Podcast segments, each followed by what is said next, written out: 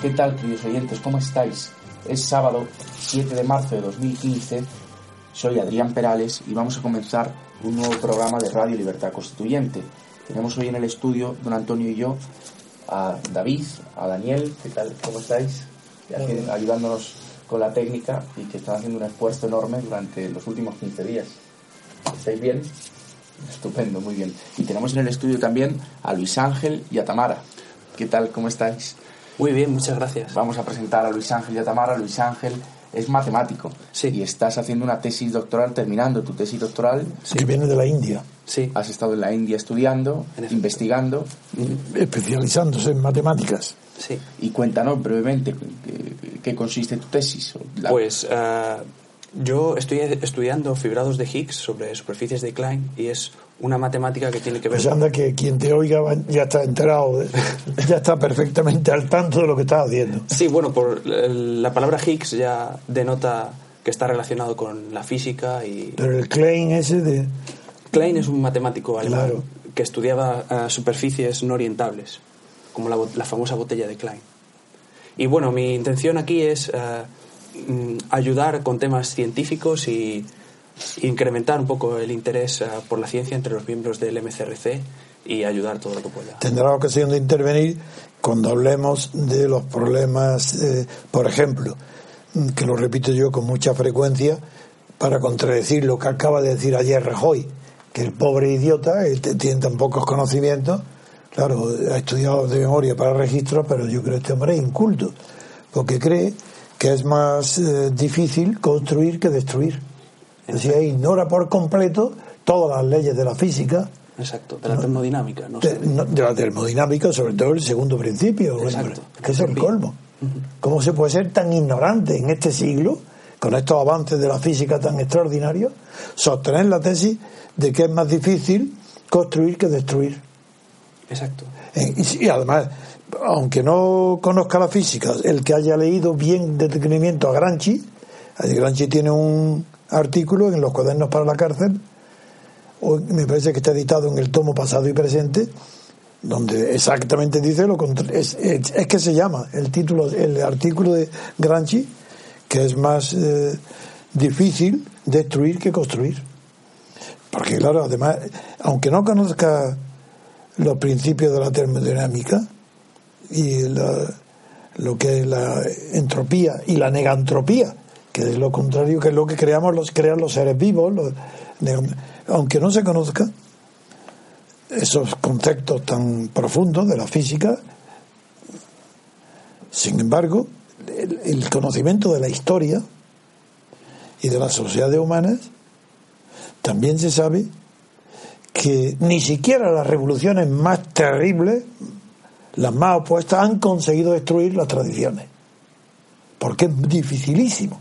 Y el arte de la revolución es saber dónde apoyarte, en qué elementos de la tradición que están presentes, que aún viven porque no son históricos, sino reales, aunque sean muy antiguos, en qué elementos apoyarte para saltar hacia adelante, apoyándote atrás como un saltador de, de longitud o de pértiga, de, que tienes que dar un paso atrás para saltar. Estos conocimientos están en la historia del día. Todo historiador riguroso lo sabe, lo conoce. Entonces Rajoy es un ignorante, como el, el 99,99% de la gente le pregunta y todo el mundo, todo, cuanto más ignorante, más convencido está, que hombre, que lo que es difícil, lo difícil es construir, destruirlo puede ser cualquiera, tirar un vaso y romperlo es cualquiera, bueno, Si me permite un comentario. venga, claro, cómo no. Eh, la teoría de juegos, de la que tanto se ha hablado últimamente por Sí. Varoufakis, explica, eh, mediante el dilema del prisionero, que los sistemas, los sistemas políticos son muy difíciles de... son estables, son difíciles de... El de sistema, destruirse. claro. Exacto, porque si se analizan las estrategias y los riesgos, eh, aunque se obtenga cada una de las personas o jugadores en la teoría de juegos beneficios derribando el sistema, eh, pero ocurre que también eh, tiene una serie de perjuicios y esos mínimos perjuicios, cuando miran su interés individual, hace que no tomen riesgos. Exacto. Y además olvida que en la teoría de los juegos, aplicado a la política, son, es donde más clara está que en ningún otro sector. porque ahí sí que hay, no, no que nada se pierde ni se gana, porque en la política siempre pierde el pueblo. Las ganancias de los jugadores Exacto. tiene, son posibles que todos ganen, Exacto. El pueblo hace de banca porque ahí está el, el pueblo para perder. en un juego. Y si quien no conozca esto de los días es que no sabe nada, ni ha leído, ni conoce lo que es la teoría de los juegos. Exacto. Así puesto que aplicada a la política es la demostración irrefutable de que cuando el pueblo no tiene el poder, y no lo tiene evidentemente en Europa, cuando no hay democracia, la teoría de los juegos implica que toda la pérdida va al pueblo. Y esto es lo que intuyen economistas, por ejemplo, como Roberto Centeno, que tanto nos- está tan cerca de nosotros y nosotros de él, sí, sabe continuamente que todo lo que está pasando lo paga el contribuyente. Cada vez que decimos esto lo pagamos nosotros, pues ahí tenéis la teoría de los juegos. ¿Por qué va a pagar el contribuyente la- lo- los miles de millones entregados por Europa, por el Banco Central Europeo, a, la, a, a través del Estado español a la banca española? ¿Por qué tiene que pagar? Porque la teoría de los juegos, ellos son los jugadores. Exacto. El Banco Central es jugador, el gobierno español es jugador, la banca son jugadores y la prensa es jugador. Exacto. Entonces todos ganan, claro que nadie pierde. Entre ellos no hay No pueden suma cero, pero No. cuando se considera el pueblo, el Ya pueblo está. hace de banca del juego. Y aparece el perdedor. Exactamente. Bien, Y tenemos a Tamara también. A Tamara, venga, preséntala, tan bonita como es, es difícil que la presentemos. No, verás cuando tengamos televisión, no, ya verás. No tiene micrófono, Tamara. Tamara, corrígeme. Has dicho que has estudiado historia del arte. No, filosofía. filosofía. Filosofía. y especializada en... Sí, pero Luis Ángel te presta el micrófono. No se acerque a ella, que estará más Bueno, contento yo él. soy especialista en arte contemporáneo, en estética especialmente, soy filósofa. Uy, Y bueno, mis temas específicamente es la problemática en torno a, a la cultura del arte y la estética en una visión ya más reflexiva sobre todos estos temas. ¿y conoces mi libro? Sí, lo conozco por ¿Ateísmo encima, estético? pero no lo he leído. No lo has O sea, me, gustaría leerlo, pero no lo he podido conseguir. Yo te lo daré, yo te lo voy a buscar, Vale, muchas gracias. porque está agotado. Sí, no es fácil conseguirlo. No es fácil con conseguir el libro. No, pero se puede conseguir. puede, sí. Si está, lo tiene Garrido, a pedírselo a Alejandro Garrido. Por cierto, llámalo y que me mande contra reembolso 10 para que tengamos aquí que podamos regalar. Pues se lo pediremos. Porque ahí ahí quedan bastantes todavía. Ahí no hay problema. Muy bien, Pues pues vamos cuando quieras. eh, don Antonio, con las noticias. Tenemos hoy una en el diario El País que le ha gustado, bueno, y en el diario El Mundo, en portada, eh, que quiere comentar, que es eh, que Grecia quiere convertir en delatores a sus ciudadanos. Voy a leerle los titulares. Sí, Grecia quiere que amas de casa y turistas recauden impuestos. Cipras detalla su plan de reformas para obtener liquidez. El gobierno griego presentará el lunes siete medidas al Eurogrupo a cambio de que los socios, de que Bruselas liberen con rapidez un primer tramo de ayuda financiera de hasta 1.900 millones de euros, procedentes de los beneficios de las operaciones con deuda griega con los bancos, claro. los bancos centrales. Entre esas medidas hay alguna tan llamativa como la constitución de una misión especial no permanente de inspectores o vigilantes del pago del IVA, que serán reclutados entre amas de casa, estudiantes e incluso turistas en las áreas donde más se defrauda. Esa es una de las, de las propuestas griegas. Y en páginas interiores dice el diario El País lo siguiente. Grecia pide 1.900 millones urgentes a cambio de acelerar siete reformas. El gobierno de Cipras propone convertir a amas de casa y estudiantes en inspectores fiscales para controlar que se paga el IVA en el sector servicios. Luego cuenta en página- en- dentro de las columnas de la noticia, cuenta que les pagará por horas a, a este equipo especial de ojeadores, de testigos.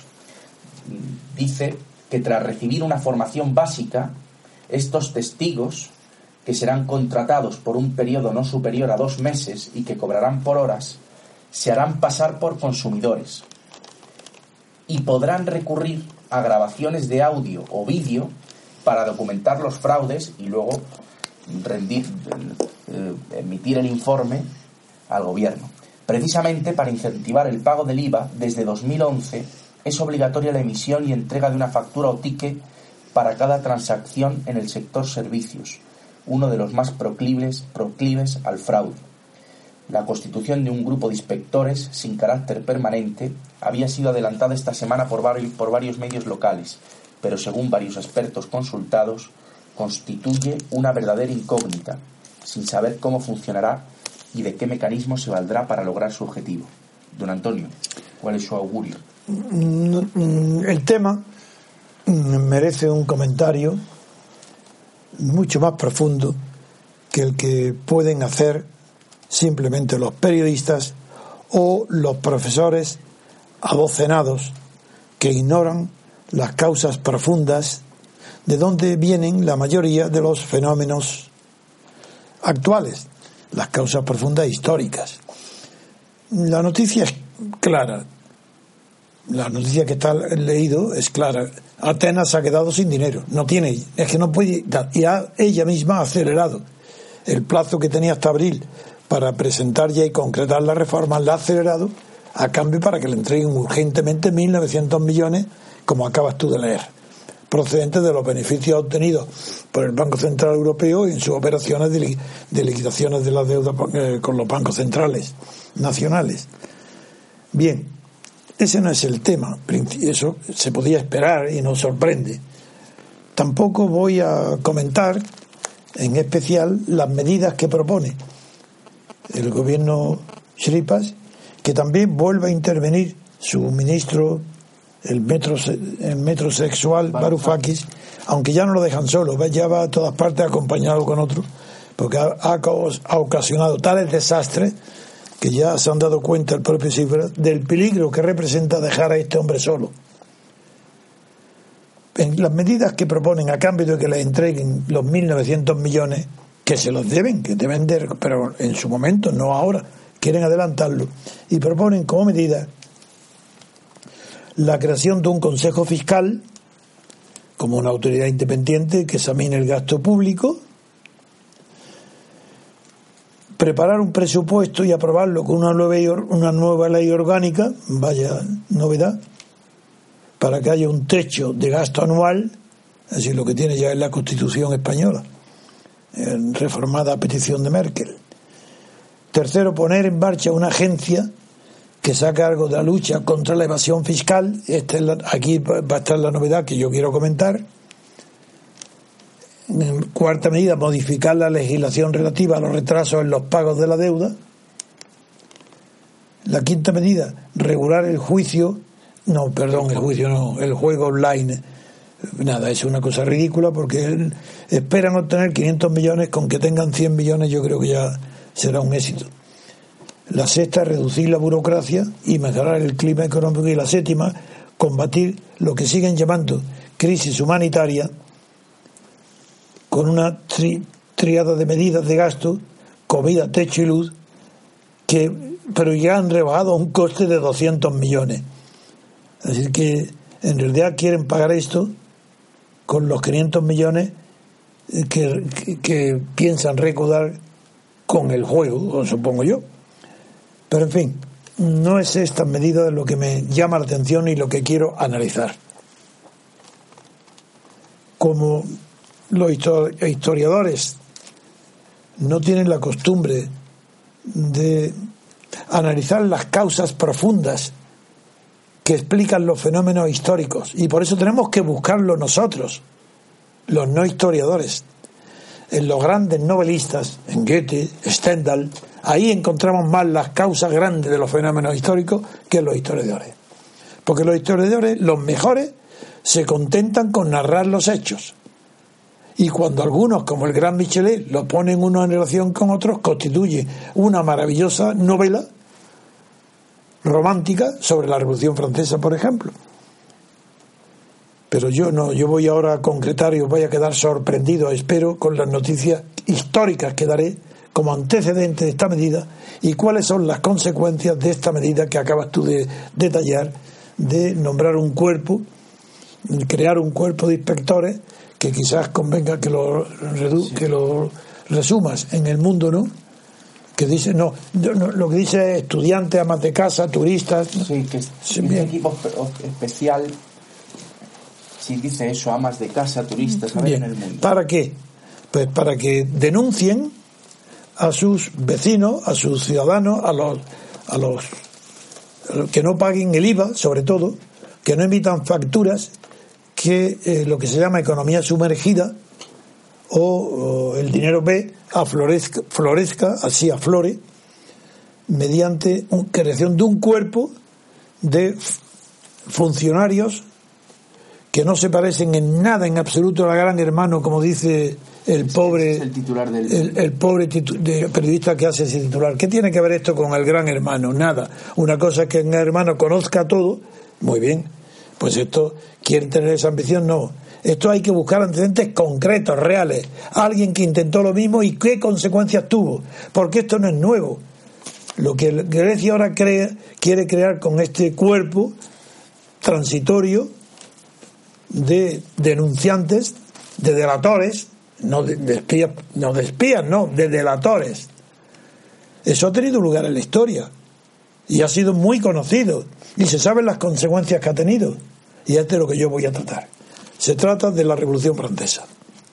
Uno de los más grandes episodios, por sus consecuencias grandes, fue lo que sucedió al final del año 93, después de, de, que el obispo Gregoire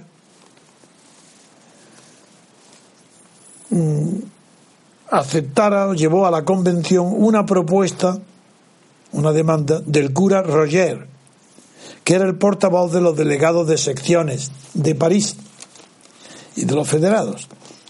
Y la propuesta de que el terror fue la propuesta del cura, apoyada por el obispo, es que el terror sea puesto a la orden del día. El, terror ya existía, la guillotina estaba funcionando y bastante bien. Quiero decir que no necesitaba ser engrasada porque no paraba de actuar, aunque las cifras de guillotinato son infinitamente menores de lo que se cree, pero no es el momento ahora. La demanda del obispo Gregoire y del cura Roger fue atendida con absoluta celeridad. Es decir, cuando fue el 30 de agosto, la, propone Gregoire y el 17 de septiembre, o sea, a los, 15, a los 17 días, fue ya atendida con la más terrible y temible de todas las leyes penales concebidas hasta entonces por la humanidad. Lo digo bien, pero mucho más grave que la ley del talión, mucho más grave que todas las fue una ley que se llamó la ley de suspición, la ley de sospechosos. Cuidar bien las palabras que pronuncio para que veáis el absoluto paralelismo y analogía con lo que ha propuesto el gobierno griego, de creando ese cuerpo especial de delatores. ¿Quién eran los sospechosos para esa ley? Todos los que no tuvieran certificado de sí mismo. En este caso, todos los que no tengan factura de haber pagado el, IVA. Los funcionarios suspendidos. No suena nada. Pero eso está en la ley de la Revolución Francesa. Los funcionarios suspendidos. Pues la cantidad de funcionarios que han sido despedidos y que Sirpa ha, prometido que los va a reintegrar. Esos, esos funcionarios suspendidos, esos son los que junto a los los que podían los que, ten, los que podían denunciar, delatar, junto con los emigrados y sus parientes, los nobles, los denunciados por sus vecinos, sus criados, aquellos que han podido estar cercanos a un sospechoso de traición a la revolución, era suficiente, junto con una modificación de la ley procesal a la que se atenía Tinville, el fiscal general, y que llegó en un momento dado, cuando el juicio de Danton, que era bastante tranquilo, sereno, no tenía miedo a la muerte, no la tenía, sabía y se defendía muy bien. Y como él, digo, antes de esta ley de que voy a hablar ahora, es que voy a hablar de, la, de lo que pasó en la revolución, con una ley muy parecida a la griega, ya veréis. Antes de esa ley, Danton tuvo enormes dificultades para ser condenado a muerte. El fiscal general Tinville, Tinville llegó un momento en que se desesperó porque no podía condenarlo, porque se defendía muy bien. Y se le suspendió la, la vista oral para ir a, a, a decirle a Robespierre y Saint-Just que estaban en una sala contigua esperando el resultado porque ellos lo que querían es, es la muerte de Danton y le dijo que no podía condenarlo porque se defendía, no contestaba, que era muy listo, que no podía. Y Sanji se levantó, lo he contado alguna vez, pero lo voy a repetir ahora porque viene al caso muy bien. Se levantó Sanji y dice, espera un momento que enseguida vuelvo. Como estaban cerca de la comuna de París, Sanji recordaba, o por lo menos creía recordar, que entre los innumerables decretos eh, dictados durante los 40 días de la comuna revolucionaria de París, había uno en el que permitía que se tuviera por confeso a todos los acusados confesó con pena de muerte a todos los acusados que se evadieran de las preguntas, que salieran por la tarjente, que dudaran, que no que, nada, para que decir que podían condenar tranquilamente a Tinville. Y, triunfante volvió al poco tiempo, eh, volvió el, el, exterminador, el Saint Just, el ángel exterminador, y, le, y a Tinville diga, ahí tiene el decreto que puedes condenar a Danton, y, y fue condenado a muerte. Bueno, pues eso dio, fue anterior a lo que viene ahora. Eso quedó en mantillas comparado con lo que inaugura la ley mencionada que se llama de los sospechosos. Esa fue la que inauguró un periodo que se llama del Gran Terror. Los que ignoran mmm, los detalles de la Revolución Francesa creen, hablan del terror, como y lo atribuyen a, Robespierre, al, al, Comité de Salud Pública, donde bajo el cuando estuvo dominado al final de la época de su vigencia por Robespierre, lo atribuyen, pero no distinguen en que hubo dos tipos de terror. Uno, el conocido por el terror. Pero es que el que estoy yo hablando se llama el Gran Terror, que se inaugura justamente con la ley que acabo de mencionar, que fue adoptada el 17 de septiembre con el título de ley de suspición, y que eran sospechosos todos los que tuvieran certificados los todo el que tuviera motivos de queja contra la revolución ya era sospechoso. Pero ¿qué es lo que pasó? Que esos comités de vigilancia, ¿os recuerda el nombre? Si es que hasta las palabras griegas están diciendo los mismos nombres, son comités de vigilancia fiscal, pero es igual. Esos comités fueron encargados, esos propios, de confeccionar las listas de sospechosos en toda Francia. Figuraron lo que es esto, ¿eh? Los criados, los parientes, los primos, la, los, hermanos, unos desheredados, otros desheredados, los, todo se les dio la mano de denunciar a la persona que odiaban o tenían envidia y con la simple denuncia se ponía en marcha el proceso que conducía a la guillotina. Porque se modificó la ley procesal para que la simple denuncia tuviera ya, fuera inculpatoria este, esta brutalidad jurídica es la que permitió el aumento tan grande del número de guillotinados en relación con los procesados que fue el motivo verdadero de la caída de Robespierre. Así, Robespierre cayó porque a partir del día siguiente de esta nueva ley, del día 21 de septiembre, estoy hablando de de septiembre, se decretó la obligación para las mujeres de lucir fuera de sus casas la cocarde revolucionaria, pero era otro signo externo para saber quién, quién era sospechosa de no pertenecer a la revolución. También en esos días anteriores fue cuando un decreto a iniciativa de Robespierre condenó, no digo a la guillotina, pero muchos fueron a la guillotina, a los hombres que se vistieran de mujeres. Es que todo esto es desconocido, pero sí que delata, al contarlo yo, delata el ambiente dentro del cual se produjo el gran terror, la ley de los sospechosos. Uh, esa, la ley, esa ley de los sospechosos causó la ruina moral del jacobinismo y dio cobertura ética a la conspiración contra Robespierre. Es decir, hasta las luchas de, contra el poder siempre se disfrazan, las luchas por el poder siempre se disfrazan de motivos morales, ideológicos. Pero es que en este fue el que dio una cobertura grandiosa a derribar a Robespierre. Porque si Robespierre es el culpable de la ley de sospechosos, ¿qué país puede sostenerse? Con una ley de sospechosos que permite al vecino mandar a la guillotina a, quien, a, todos los que le son antipáticos o los envidia.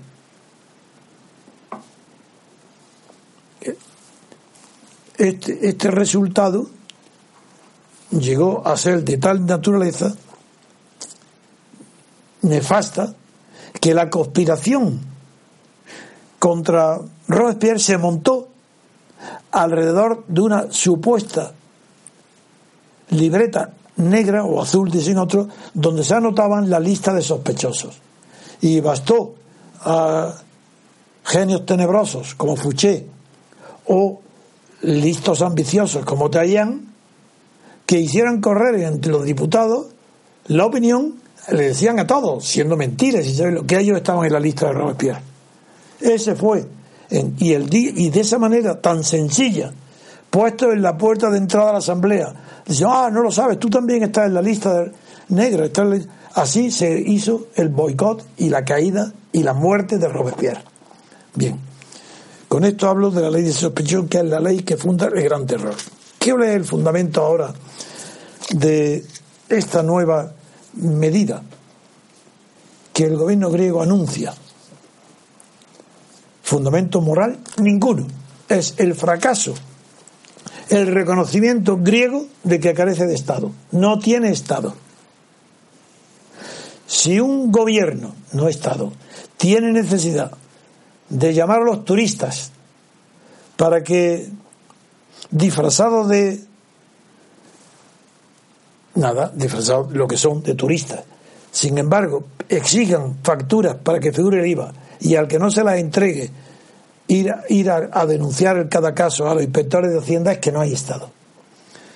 Si tienen que ir las familias, las mujeres, los consumidores, tienen que ser los enemigos que denuncien al sector servicios, que tradicionalmente es el que deja de pagar las facturas porque es muy difícil de controlar, es la, puede ser la muerte del sector servicios si eso dura. Y lo más probable es que eso motive una gran revuelta contra el gobierno. Eso no anuncia más que desastres inmediatos de revueltas contra Cipra y contra este gobierno. Porque, ¿quién, ¿qué comerciante? Igual que Podemos aquí, que lo imitan, dice, ¿cómo? Aquí, si le damos dinero a los bares, pues se consume una cerveza y el que consume una cerveza es la idea que él tiene de la economía. Bueno, pues, ¿qué va a pasar en Grecia? Si el sector servicios, hoteles, bares, restaurantes, tabernas, sitios humildes, que trabajan para ganarse malamente la vida. Tienen miedo de que, el que, cada uno que le, esto va a ser inmediatamente dado a conocer, porque si no es dado a conocer, carecería de efecto. El efecto no, el gobierno no, no, espera tener mucho de las denuncias concretas, de lo que, de, de los que se niegan a presentar facturas, no, de donde espera el gobierno obtener el resultado recaudatorio es del anuncio de esta ley para que inspire miedo y el, el que está sirviendo una cerveza no sepa si el que está pidiendo es un turista o un agente disfrazado del gobierno. Es, podéis imaginaros lo que implica esta falta de confianza en el vecino.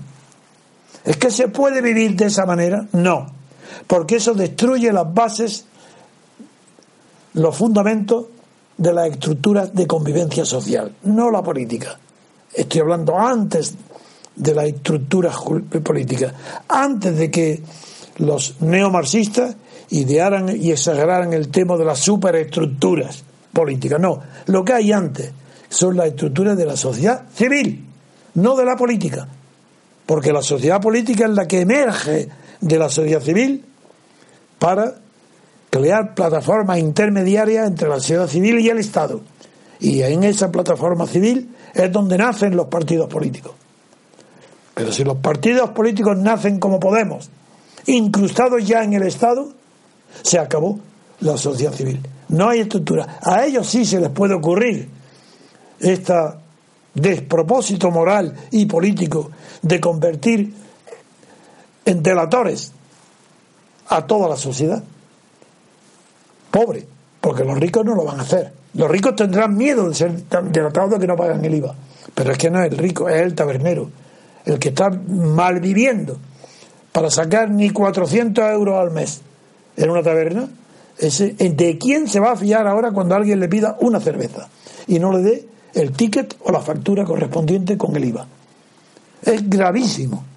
Y yo auguro, y lo digo, acordaros bien, que esto, si se aplica o como se aplique, que se va a aplicar, porque con, entiendo muy bien cuál es la locura del Terufakis, de, De Varoufakis, del metro, por eso el metrosexual es más- me acuerdo más de, de llamarle así que su apellido, Varoufakis.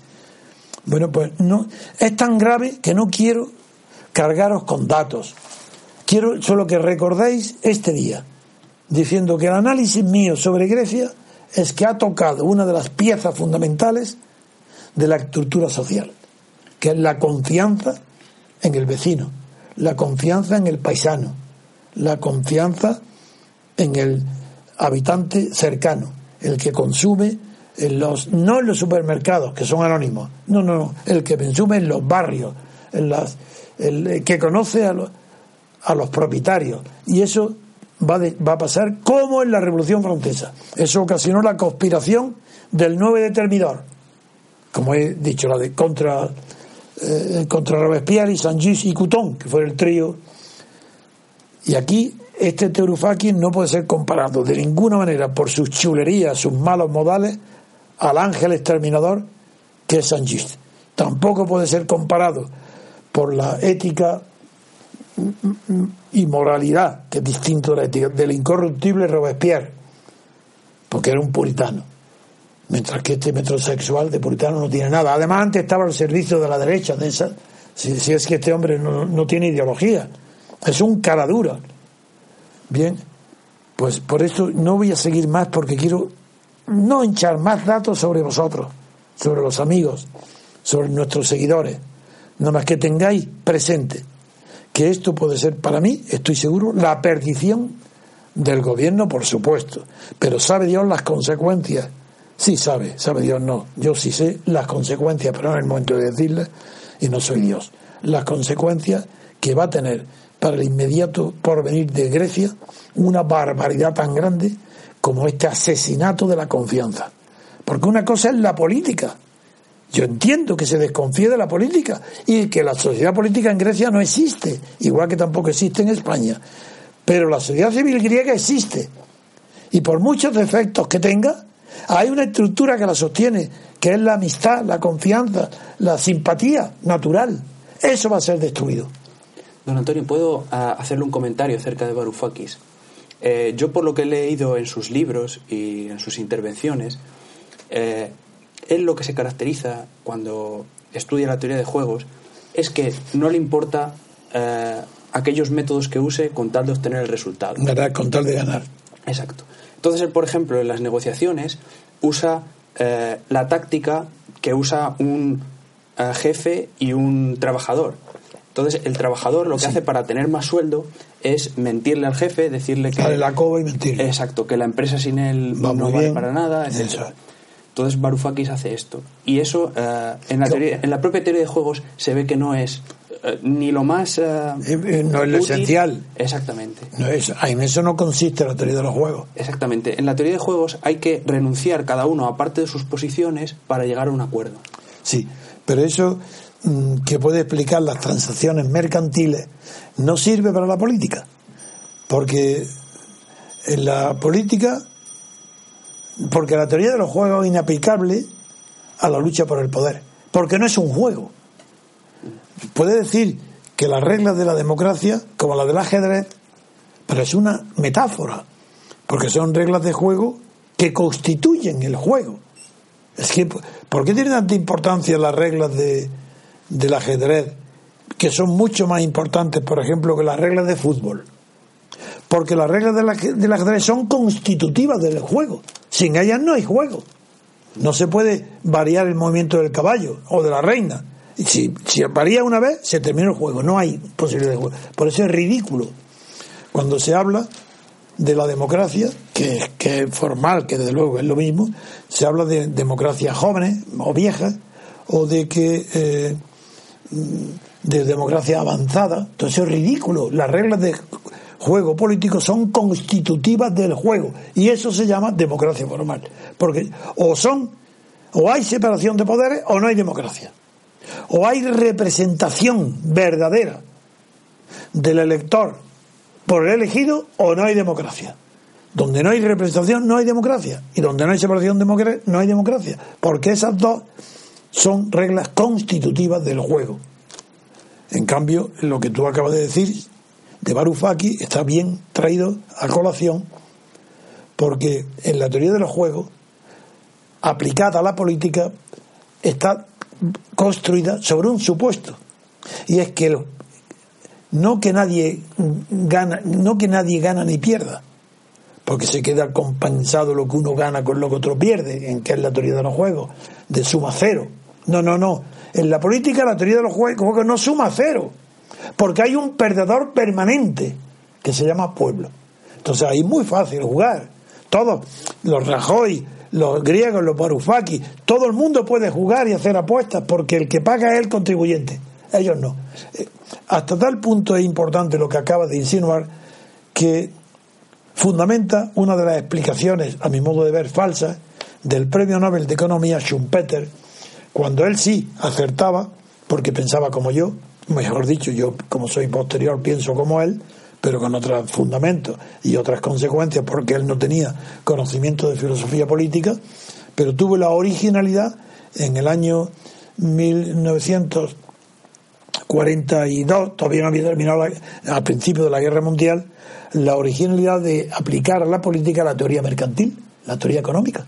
Entonces habló, fue el primero que habló de mercaderías políticas, de la oferta y, compra. Y él creyó, y decía la frase literal que yo la repito muchas veces, porque a mí me impresionó cuando yo la leí por primera vez. Yo estaba en la universidad estudiando Derecho, y me impresionó que dijera mm, que Schumpeter dijera que los hombres inteligentes en sus profesiones que serían incapaces de cometer una imprudencia tan pronto como entran en la esfera política y, y se disponen a votar, actúan como niños o como atrasados mentales.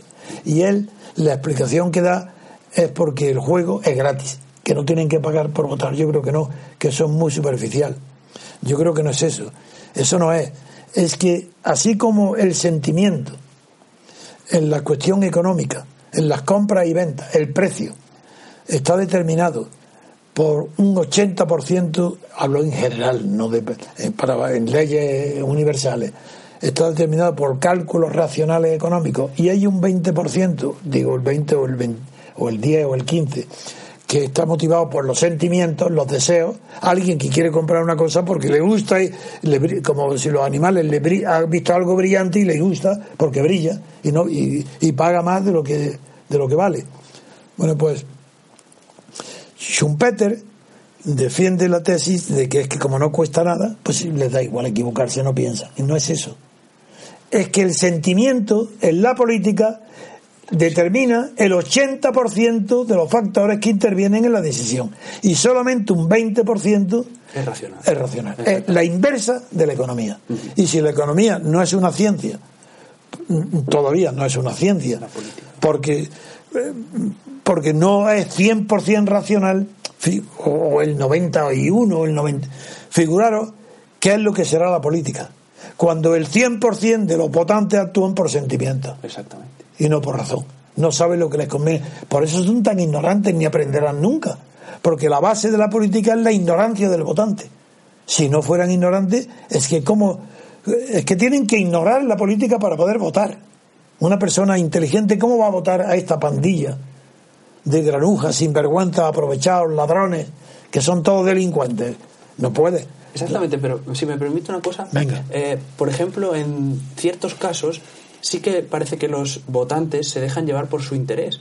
Eso explica, por ejemplo, que en Andalucía eh, parece siempre gana el PSOE y no cambien de opinión. Ah, no, pero eso es distinto. Por oportunismo. Eso es. Hay, hay, hay algo mucho más profundo.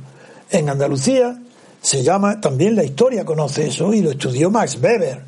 Cuando habla de partido prebendario, Max Weber, mm, es el que apoya a un líder generalmente carismático, como el PSOE de Felipe González, que es el que inicia. Generalmente, Max Weber mm, está pensando en un líder carismático, pero prebendario, que todos ayudan a que triunfe ese líder, le dan los votos al líder, ¿a cambio de qué? De recibir prebendas. Entonces, eso que era hasta ahora conocido, porque las prebendas quien lo reciben son los llamados varones, secundones o altos cargos del partido. No, en Andalucía, un pueblo muy listo, muy antiguo y muy poco escrupuloso, hablo, yo soy andaluz, lo conozco muy bien. El pueblo en general, como todos los pueblos, todo el pueblo en general no tiene, no tiene como tal pueblo, no tiene sentido la responsabilidad. Bueno, pues este pueblo ha, aprendido a estar subvencionado es decir, el pueblo andaluz lleva más de 30 años subvencionado. No quiere decir que, igual que el caciquismo en el siglo XIX hacía que el, partido de los caciques triunfara en las elecciones con Alfonso XIII, Romero de Robledo el ejemplo en esa época, no quiere decir que todos los votos fueran controlados por caciques, que eran comprados, que le daban una peseta a cada uno por votar eso existía. Pero como hay algo en la estructura de la sociedad que se llama líderes de opinión, esos líderes de opinión no son líderes universitarios en las grandes ciudades, existe en las tierras, en las aldeas, en, en las playas más solitarias y en las montañas más aisladas. El líder de opinión es aquel que lo que él dice en el pueblo, ignorante que no sabrá ni leer, da igual, es que lo que él diga va a ser seguido por siete, ocho o diez personas. Pues basta, y eso lo sabían los caciques. Los caciques saben a quién compra. En una población pequeña, agrícola, es controlable. Hoy la población española no permite ser controlada por el caciquismo. ¿Y cómo se ha hecho? El PSOE. ¿Qué es lo que ha inventado el PSOE en Andalucía? Pues eso, que el pueblo entero está corrompido, el pueblo que vota. Porque hay, hay que tener en cuenta que la mitad del pueblo andaluz no vota.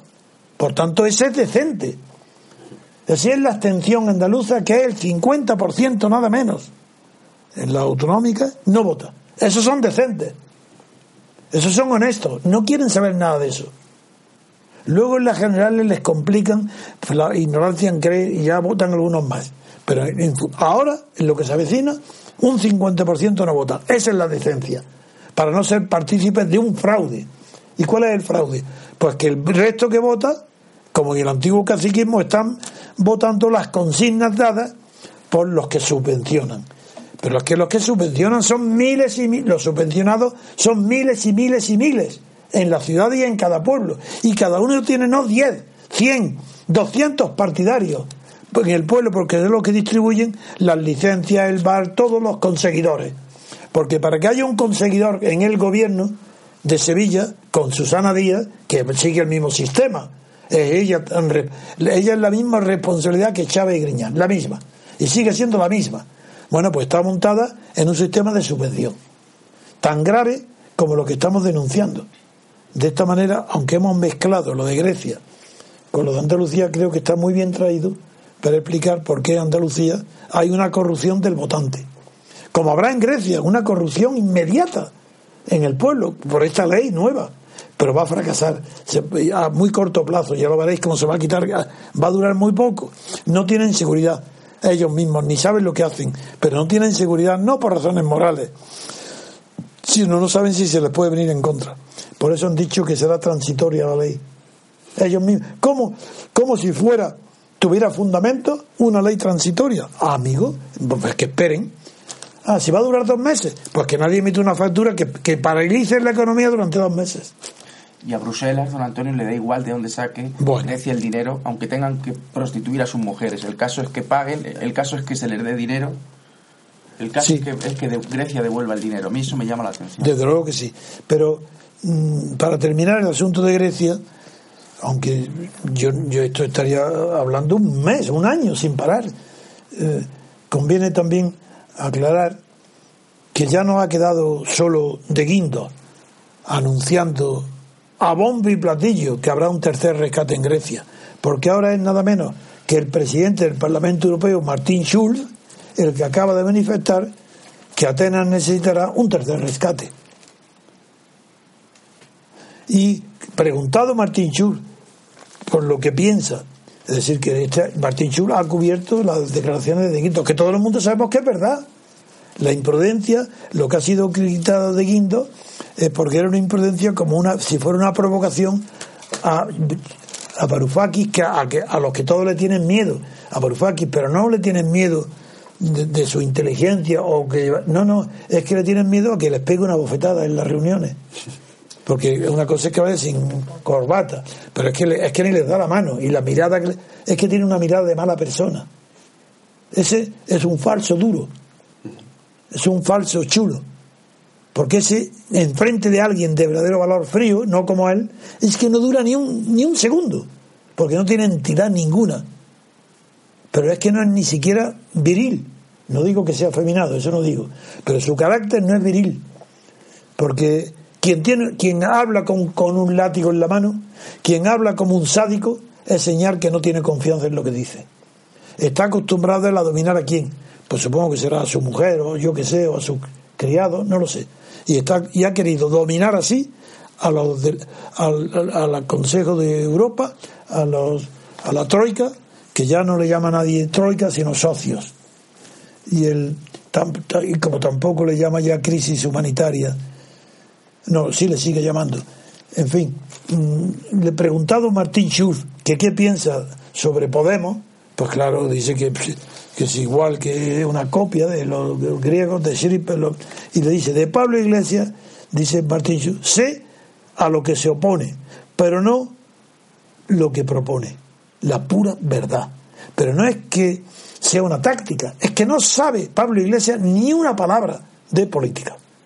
Ni una. De ciencia política la ignora por completo.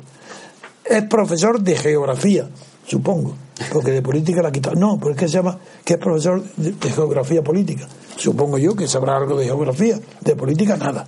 Y eh, porque es verdad que se opone, se opone, pero todavía no hay una sola propuesta. Ni una sola. Y cuando necesita algo, dice, lo encargo. Y lo encarga Navarro, los economistas, hacerme una teoría, un, una, un programa económico, hacerme un programa educativo, hacerme un programa, pero por encargo, lo hace por... Es decir, como si la ideología fuera separable del contenido de los programas que desarrollan la ideología. ¿Eso qué quiere decir? Que es un oportunista que no tiene ideología. Y cuando has dicho tú de Varoufakis lo de ganar, la teoría de los juegos, te digo las palabras literales de Pablo Iglesias. Dice, lo que importa es ganar. Exacto. No como se gane. Lo que importa es ganar. Con lo cual, tampoco es ni siquiera maquiavélico. Porque para Maquiavelo, lo repito muchas veces, Maquiavelo no es un inmoral. Él en su vida no lo fue maquiavélico. Pero es que además en su teoría tampoco. Porque en su teoría condena todo lo que fracasa. Y, alaba todo lo que triunfa, ganar.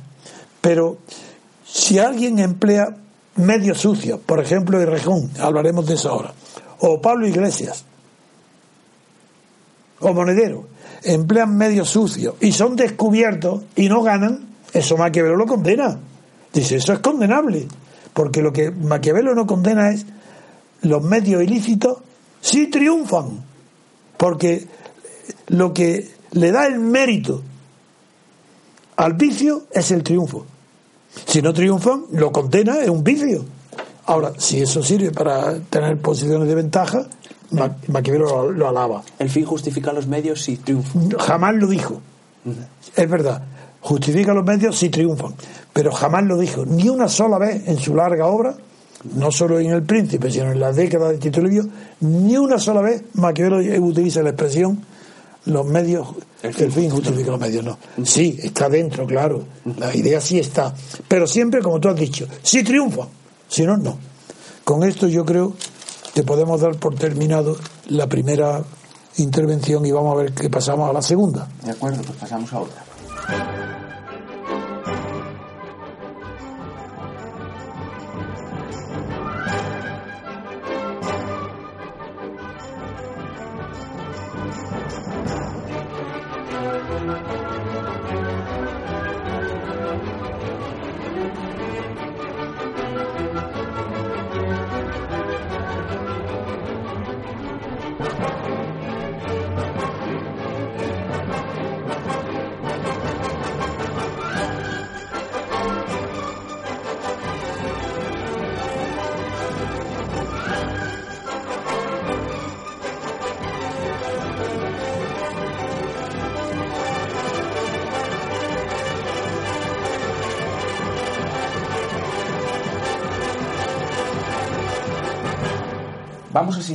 Con las noticias de la prensa. Dice el diario El País y el diario El Mundo acerca de la sanción que se ha conocido a Errejón por parte de la Universidad de Granada, De Málaga. de Málaga. Dice el diario El País. Podemos tropieza con el caso Errejón en la campaña andaluza. Esto lo dice el titular del diario El País. La Universidad de Málaga planea su inhabilitación por, cumplir, por incumplir el contrato. Y el diario El Mundo dice, propuesta de sancionar a Errejón antes de su, primer, de su primer meeting andaluz. Susana Díaz apela a la autonomía universitaria, pero garantiza la supervisión por parte de la Junta. Lo que se ha conocido es que la Universidad de Málaga ha sancionado formalmente a Errejón por el incumplimiento del contrato que con esa institución tenía. Dice en la noticia que el contrato estipulaba que debía hacerlo en la institución académica, in situ, a razón de 40 horas semanales. La universidad estima que Rejón infringió la ley de incompatibilidades al simultanear su salario público con remuneraciones que percibió de su partido, de Podemos. Ante el instructor del expediente, Errejón reconoció que había cobrado 6.000 euros de Podemos por dos trabajos que había elaborado para las elecciones europeas de mayo del año pasado. El pliego de cargos de la Universidad de Málaga fue comunicado a Errejón el pasado 3 de marzo por Burofax y se conoció ayer. Errejón dice que va a recurrir la decisión de la Universidad de Málaga y recalcó ayer que la resolución no duda de su trabajo. Me alegro, Eso es mentira, además, ¿eh? porque duda de su trabajo. como dice a continuación la noticia, las palabras de Rejón son me alegro de que no se ponga en cuestión que el trabajo esté hecho ni la calidad del trabajo. Sin embargo, dice el, eh, dice el propio periódico El País que esto no es verdad, que el instructor del expediente, el instructor eh, de la universidad, claro, el que tiene que instruirse de esta causa administrativa que se ha abierto contra Rejón, sospecha que parte... No es que sospecha, es que afirma que no hay ningún informe firmado por el politólogo, le llaman politólogo, y que persisten serias dudas sobre su trabajo. Lo contrario de lo que acaba de decir Errejón. Sigue. y habla de las fechas de los ficheros, que sostiene que parte de los ficheros Exacto, informáticos exacto. tenían fecha anterior, Anterior. a la contratación de Rejón por la universidad. Y luego cuenta el diario El País que Rejón es la persona designada por Pablo Iglesias para coordinar y controlar los mensajes de la campaña de Teresa Rodríguez, que es la persona designada o elegida, no lo sé, para, eh, para concurrir a las elecciones de Andalucía. Dice también el diario, ya por último, que los órganos de dirección de Podemos en Andalucía todavía no están constituidos por el anticipo eh, de las elecciones, porque Susana Díaz se ha adelantado, convocando elecciones anticipadas. Pero Pablo Iglesias y Teresa Rodríguez llegaron a un acuerdo para hacer una dirección equilibrada, dice, entre los que hay entre representantes del sector oficialista y el crítico, entre la parte del partido que está que es más afín a Pablo Iglesias y lo que los que se llaman los críticos de Pablo Iglesias dentro del partido de Podemos. Don Antonio no si quiere que le lea algo del mundo. No, no, yo no sé si ahí está el nombre de la rectora de la Universidad de Málaga, que resulta ser íntima amiga de Susana Díaz. Y como Susana Díaz tiene que combatir a, a Podemos, está ya combatiéndolo, que ha- hay alguna duda que Susana Díaz y la rectora de la universidad van a seguir arremetiendo y, en- y en- pregonando los vicios de Rejón. Yo creo que aquí lo confiesa con el subtitular del mundo. Dice, Susana Díaz apela a la autonomía universitaria, pero garantiza la supervisión de la Junta. La supervisión. Pero es que en alguna, en alguna parte he leído que la rectora de la universidad es íntima amiga de Susana Díaz, que la gravedad de la- del asunto es ese. Eh, eh, eh, yo no sé en dónde. Yo lo he leído de luego esta mañana, ¿eh? seguro. Bueno, es igual. Es igual. No, no vamos a perder el tiempo en eso. Bien. eh, hay ¿Cuál más. es co- su- ¿puedo- cuál no? es su comentario, Bien. Antonio? Bueno, pues mm, que Podemos tiene muchos partidarios todavía, cada vez menos, pero todavía. Eso es mucho, el denominador común de esos partidarios no es admiración, respeto o apoyo a la virtud de Podemos, sino a lo que se opone Podemos. Decir, que piensa igual que Schulz, el presidente del Parlamento Europeo, ha declarado que sabe lo que, a lo que se opone Pablo Iglesias, pero no lo que propone, eso exactamente sucede a los millones de personas que manifiestan su intención de votar a Podemos. Y ese número está cayendo a una velocidad vertiginosa desde que están apareciendo los vicios de, de los dirigentes de Podemos. No son vicios como los de la economía, donde los vicios privados son beneficios públicos, según la célebre cuento y metáfora de Mandeville, que, que fue tomada luego prácticamente, en eso consiste la mano invisible del mercado. No, no, no, son vicios no económicos, porque hasta ahora la corrupción de ellos es pequeña en comparación con la de los partidos gobernantes, con lo de los partidos respetables, es pequeña. Aunque sea 14 millones de euros fuera verdad lo que han recibido de Chávez y otro tanto no sé lo que han recibido de Irán, no importa, sigue siendo pequeño. Hay muchos partidarios de Podemos que siguen votándolo, siguen diciendo que los van a votar porque quieren que ellos eliminen a lo que llaman casta con una falta total de originalidad, puesto que la casta está en la India, no en España. Y segundo, que ellos quieren constituirse en casta. Porque si por casta entienden el resultado del sistema electoral, o bien el resultado del sistema financiero, no hay más que dos castas la política y la financiera, porque la financiera domina a la casta mediática. Luego no me que dos. La política y la financiera. Pero si eso que constituyen la clase política, eso es lo que se llama clase gobernante o clase política. Pero estos son tan ignorantes, estos politólogos, saben tan poco de política que no han leído ni siquiera nunca a Gaetano Mosca que a finales de siglo definió lo que es clase política. Ni han leído a Pareto, que idea la doctrina contra Carlos Marx de que las revoluciones se producen o los grandes cambios por la circulación de las élites, que están estancadas desde el franquismo. Es verdad que los partidos jóvenes entonces, hoy viejos, ocuparon el poder y continúan ahí. El PP, el neofranquista, y el PSOE, los franquistas disfrazados, ocultos, los isidoros del franquismo. Esos son los que han ocupado el poder. ¿Y junto a quién? A los nacionalistas, a Puyol y PNV, fundamentado uno en el terror y otros en la falta de mayoría absoluta y con una, una confusión absoluta sobre lo que es la democracia, sobre lo que son oligarquías, creyendo que las que el bipartidismo es malo. Este, este Podemos triunfa porque él mismo cree que el bipartidismo es malo es decir, como el vulgo, como las personas más ignorantes de España creen que el bipartidismo es malo. Y claro que es malo el bipartidismo. ¿Para quién? Para la oligarquía.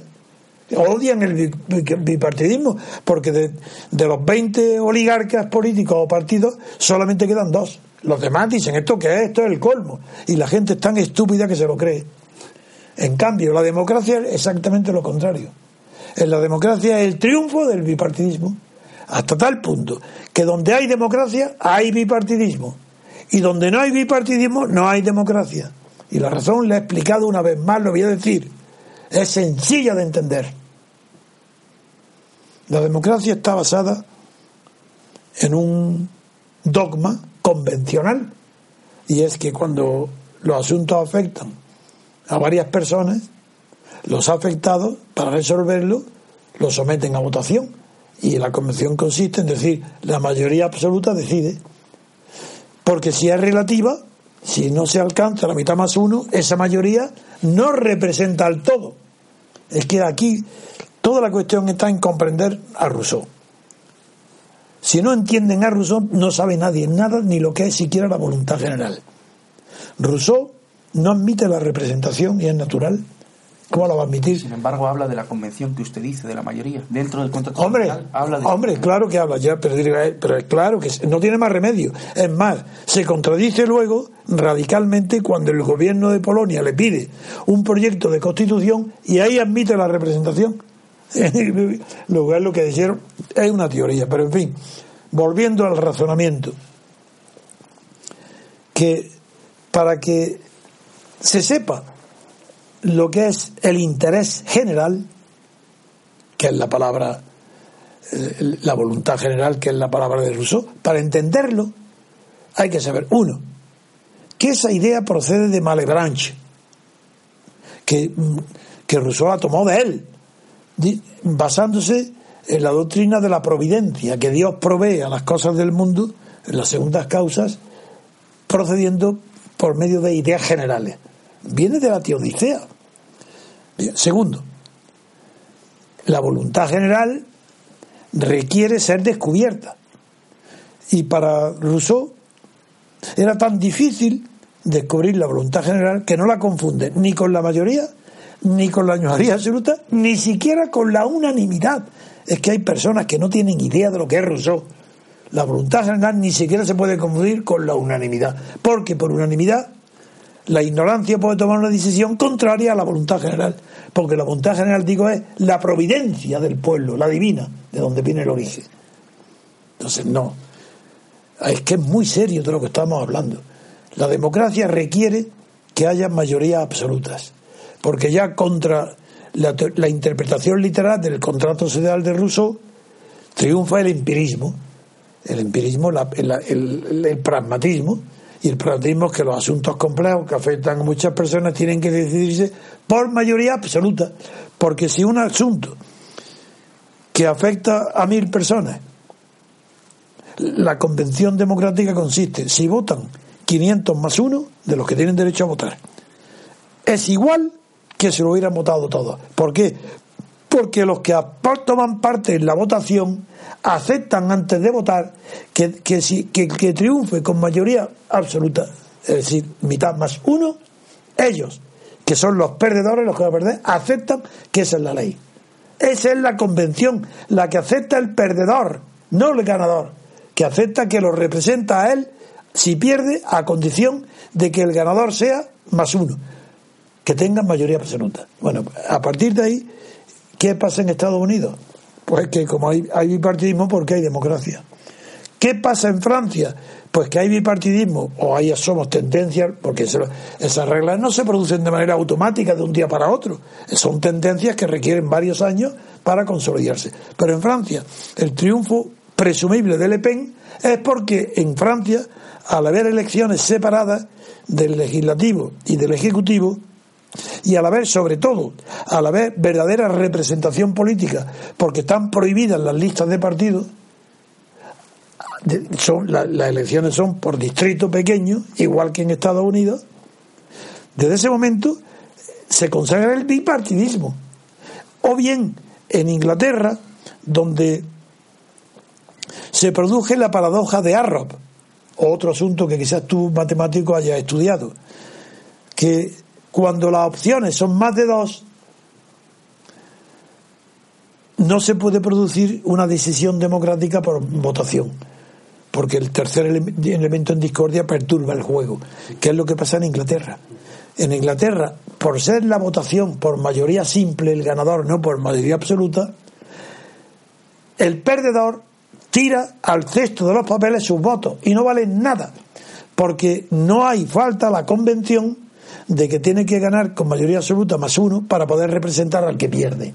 Por tanto, el que pierde no tiene representación. Por tanto, se produce la paradoja de Arrow. Y hay una cuestión matemática que a lo mejor él no lo, no lo puede contar, y es que cuando hay tres opciones, A puede ser preferido a B, B preferido a C, y sin embargo, C preferido a A. Que esa es una contradicción lógica y matemática que no se puede. Y es la paradoja de Arrow. Es la paradoja de Arrow. Que C pueda ser preferido a siendo B preferido a C y A preferido a B. Eso es.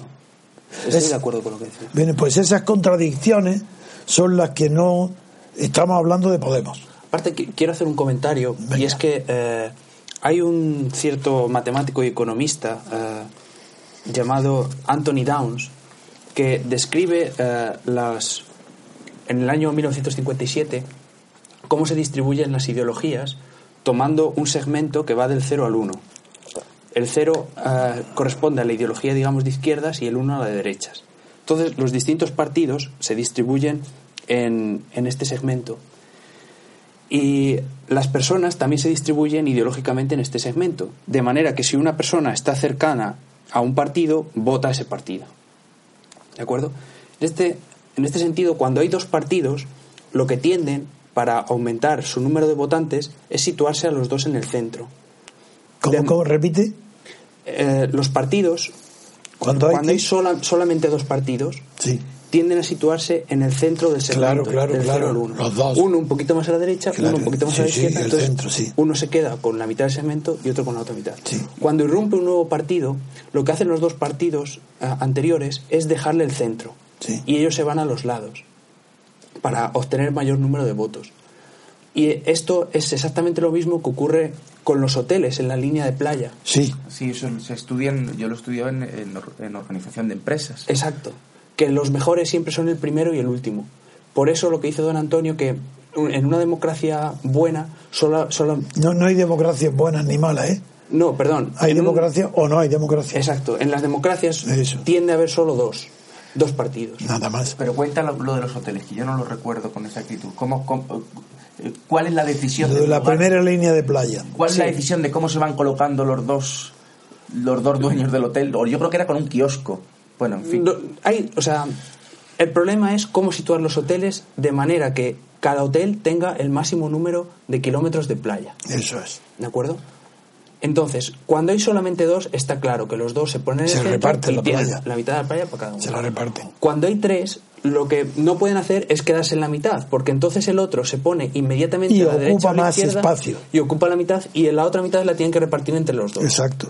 Por eso se distribuyen de manera que un Queden cuarto se en el pone uno, el centro otro y de los tres cuartos el otro. Yo tengo que añadir a esa teoría mm, la- lo que es una de las teorías centrales de mi sistema político, que es la idea de centro. El centro ideológico no existe. Existirá en las playas, desde luego, pero y, y en los montes, en la, la geometría, existe un centro. En política no. En política no existe ningún partido de centro, eso es mentira. Es una divulgación de una idea que empezó en Alemania creando un partido anterior a la guerra mm, europea y la mundial, que se llama Partido Centrum en alemán. Y eso, ahí ya corrió la idea de que los partidos, ante los partidos, como antes era por sectores, era el partido agrario, el partido conservador, el Tory, el, White, pero es que son, el centro es una técnica de estabilidad de gobierno. Franco es centrista, Stalin es centrista, Lenin es centrista, Mussolini, Hitler es centrista, porque si no, no podría gobernar. Y ahora, en Grecia lo estamos viendo.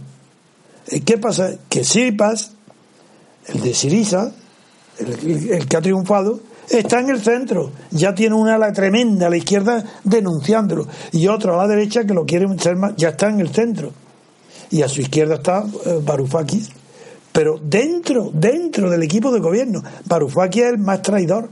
Porque, porque Varoufakis que se salga y se vaya con la extrema izquierda. No, no, no, no. Él quiere el poder, quiere estar en el poder. Y se traga toda su vanidad. Si le dicen tú ya no vas a negociar, lo retiran del, del primer plano de los focos y lo acepta todo. Bien, pero el centro es la técnica de gobierno. Y es verdad que es una virtud y no una idea. Cuando Aristóteles dice que la virtud está en el término medio, ese es el centro, la virtud. ¿Y esa, en qué consiste la virtud? Pues que contra la idea inicial que empuja a un grupo social hasta ganar el poder, al, tener que designar el gobierno, tiene que ese gobierno formarse con arreglo a la virtud aristotélica del término medio.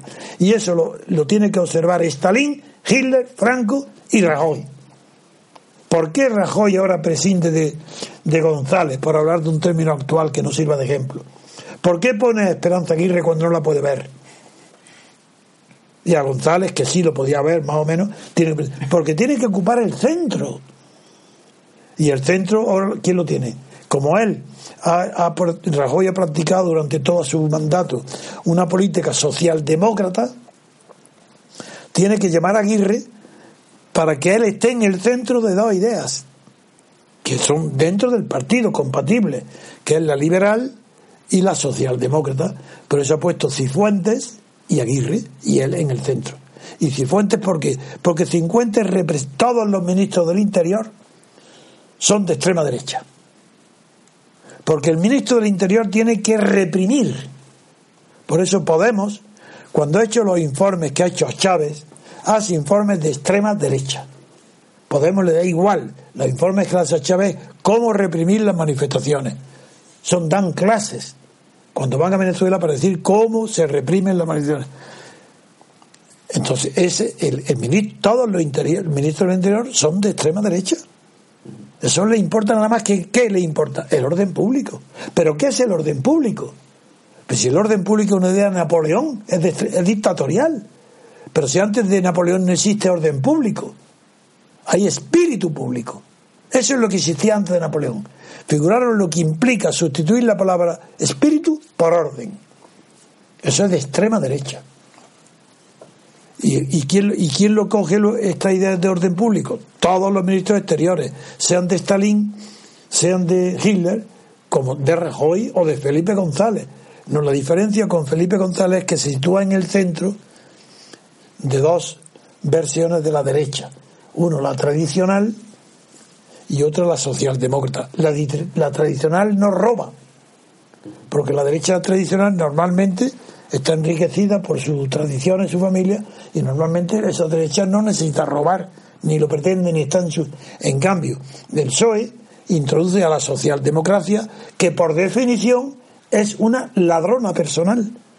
Porque de lo mismo que la socialdemocracia comienza despreciando, despreciando por completo la idea socialista y, esa tendencia la inaugura Millerand, no Mitterrand, con él, Millerand, en el año 1927, siendo ministro de un gobierno, el primer socialista que se hace ministro de un gobierno de derechas, la socialdemocracia tiene que degenerar los valores sociales, degenerar los valores morales, para entonces aprovecharse de la situación. Son los socialdemócratas los que están más corrompidos en toda Europa. La moral de la socialdemocracia es una moral de corrupción porque proviene de la corrupción del socialismo y acepta unas medidas del liberalismo solamente para gobernar, pero tampoco hay liberalismo. Así, esto es que es importantísimo lo que estoy hablando, porque eh, si no, no se comprende por qué el aparente triunfo de Podemos y por qué va a ser inevitable la caída fulgurante de Podemos. Porque son, no son líderes políticos, son en realidad profesores gamberros, pero con arreglo a la definición de la palabra gamberro. Buscarlo y veréis. Como son profesores gamberros. Y como políticos son macarras. Buscar la definición de macarras. Llevaréis como le convienen. Entonces, ¿qué es lo que, entonces ¿qué, a, qué acuden ellos? A la teoría de los juegos, lo que tú has explicado. Bien, pues como jugadores son tramposos, pero no veis que el rejón lo que es es una trampa, que Mordero es una trampa, que Pablo Iglesias, que todo lo que tocan y donde van es a base de trampas, trampas, trampas, trampas, comparado con los grandes robos de los centenares de millones y miles de millones del PSOE y del PP, cuantitativamente es la diferencia que hay entre un tramposo y, un, y un, defraudador eh, o un, un, gran ladrón. Hay diferencia. Pero ¿por qué producen tanta repugnancia? Porque salieron con la aureola de honestos pero un hombre honesto es un hombre que no hace trampas en el juego. Si hace trampas, por pequeña que sea la de región, es un tramposo. Porque ha hecho un contrato haciendo trampas, no, no incumpliendo un contrato, sino haciendo trampas, no, no firmando nada, no haciendo... Pero ¿qué es lo que ha hecho Mordero? Trampa tras trampa. ¿Y qué es lo que hace Pablo Iglesias con Irán, con la televisión que que ha anunciado? Trampa tras trampa. Bueno, eso es incomparablemente menos perjudicial para el pueblo que los miles de millones robados por la corrupción de los grandes partidos. Pero es que estos aspiran no a ser grandes partidos, sino a ocupar el gobierno, a ganar. Entonces, ah, queréis apostar, queréis jugar, darle el voto a unos tramposos, para que en lugar de hacer trampas con el juego, entregarle el Banco Central Español, el gobierno, la economía, la agricultura, la industria, entregárselo todo. Bueno, eso es lo que produce espanto. Eso es lo que produce espanto y que los seguidores de Podemos son tan ignorantes como los propios de Podemos. Proceden por ello todo del 15M. Y yo vuelvo a decir que una persona sabia, inteligente, conocedora, no se indigna jamás de nada. Porque lo que le puede indignar en las cosas sociales o políticas, lo sabe de antemano la causa, la conoce. ¿Cómo se va a indignar de algo que conoce hace años? No se indigna. ¿Quién se indigna? Los ingenuos, los incautos, los que no se, los que no se esperan lo que ha pasado en España, los que no sabían que la corrupción es inevitable si no hay democracia, los que siguen creyendo que hay. ¿Y cuál es la contradicción de los partidarios de Podemos? Que estando des, completamente desencantados de una ilusión que tuvieron antes con la democracia española, ahora que tienen los medios de comprobar que Podemos no corrige para nada la democracia española, entre comillas, estos están dispuestos a votarlo. Pero ¿cómo podéis votarlo? No decía el 15M, no nos representan. No lo decían y estabais todos encantados, porque es verdad que no nos representan, la casta, estos no. Bueno, ¿y qué, qué, hay, qué propuesta tiene eh, y Podemos para que sí ellos representen? Ninguna. ¿Por qué? Porque acepta la misma ley electoral, proporcional, la misma. Por tanto, siguen sin representar a nadie, porque la ley sigue siendo la misma, ni un cambio de una coma.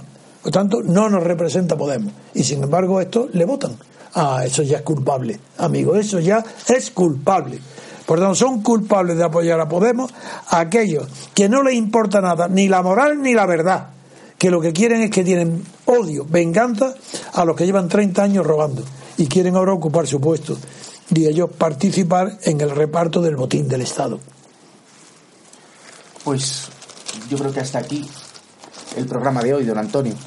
Muy Muchas gracias, Luis Ángel, gracias Teresa por haber venido, por acompañarnos. Gracias David, gracias Daniel y gracias a vosotros oyentes. Espero que os haya gustado. Hasta pronto.